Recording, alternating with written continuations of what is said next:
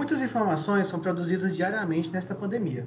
O podcast Cadinho de Ciência do Divulga Renê, grupo de divulgação científica da Fiocruz Minas, nesta temporada sobre vacinas, vai discutir as dúvidas mais frequentes e trazer informações atualizadas para você.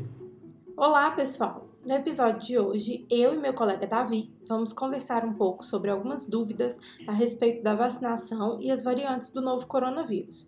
Oi, Davi. Acho que podemos começar falando um pouco sobre o que são essas variantes. Oi, Tef. Olá, pessoal. Então, as variantes, elas são formas diferentes do vírus, ou tipos, podemos falar assim. Todo vírus, à medida que se multiplica, pode mudar um pouco.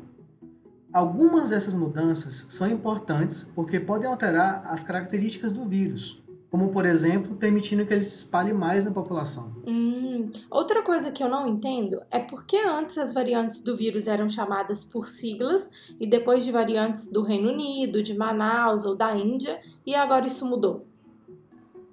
Pois é, os cientistas começaram a dar nomes para as variantes importantes usando o alfabeto grego. Isso foi feito para que elas não ficassem ligadas àqueles locais onde elas surgiram, o que podia incentivar preconceito com quem era desses lugares, né? Era bem é, desconfortante. Sim, sim, isso é verdade.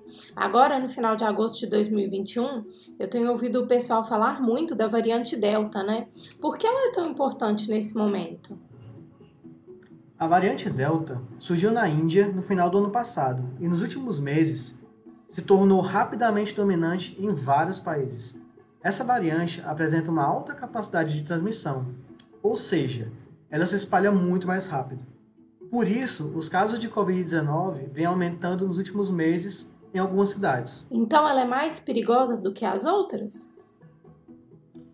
Isso a gente ainda não sabe.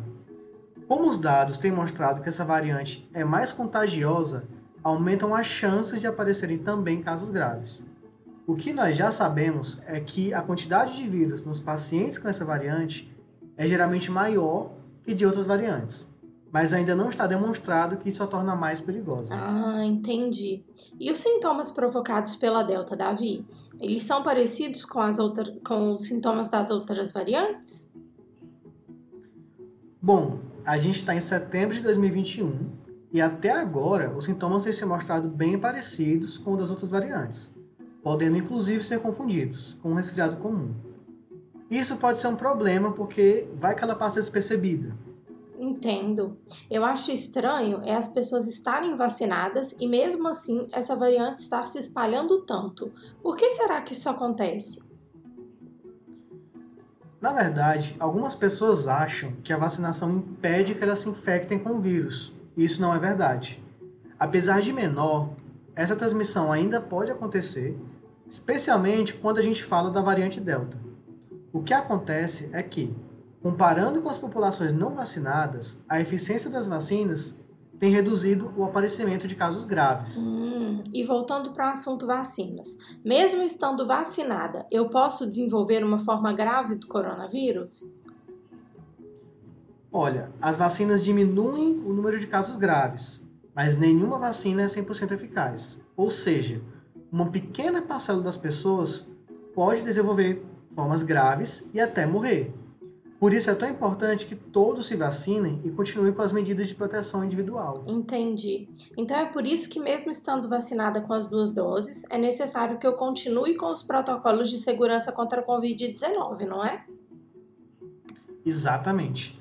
Principalmente quando a pessoa tem poucos ou nenhum sintoma, onde ela acaba se descuidando dos comportamentos de segurança básicos Tipo, usar máscara, lavar as mãos com frequência, manter distância física, evitar locais com aglomeração. E aí ela pode ter maior chance de transmitir o vírus. Além do que, essas medidas elas são altamente eficazes independente de variante. Entendo. E você sabe me dizer se as vacinas que estão sendo aplicadas hoje no Brasil, elas têm eficácia comprovada contra essa nova variante do coronavírus? Olha, sobre isso, ainda são muito novos os estudos que estão disponíveis falando desse assunto. O que a gente sabe é que as vacinas são de fundamental importância e têm se mostrado bastante eficazes para evitar o desenvolvimento de casos graves de quaisquer uma das variantes. Por isso é tão importante se vacinar com as doses necessárias para cada público. Hum, e caso aconteça de eu não poder ir tomar a segunda dose da vacina na data correta, eu posso tomar depois? Não só pode, como deve. Deixar de concluir a imunização é um desperdício de vacina, uma vez que os estudos apontam que só estamos totalmente protegidos após as duas doses. Se você perdeu a data por algum motivo que seja, retorne ao posto de saúde de referência para tomar a segunda dose assim que possível. E é verdade que a gente vai ter que tomar uma terceira dose da vacina? Sim, é verdade. É, especialistas acreditam que alguns grupos mais vulneráveis, ou seja, com mais chances de ter doença grave ou morte, tenham que ser vacinados com a terceira dose. Alguns países, incluindo o Brasil, já começaram essa vacinação pelos idosos e imunossuprimidos. Inclusive porque eles foram os primeiros a serem vacinados e a gente não sabe quanto tempo a proteção vai durar. Por conta disso, é recomendada uma terceira dose. Ah, agora sim eu estou com menos dúvidas sobre o assunto e posso compartilhar informações de forma confiável e mais completa, né? Além de me manter atenta às novas informações sobre o processo de vacinação e essas novas variantes. Muito obrigada, Davi. De nada, Tef.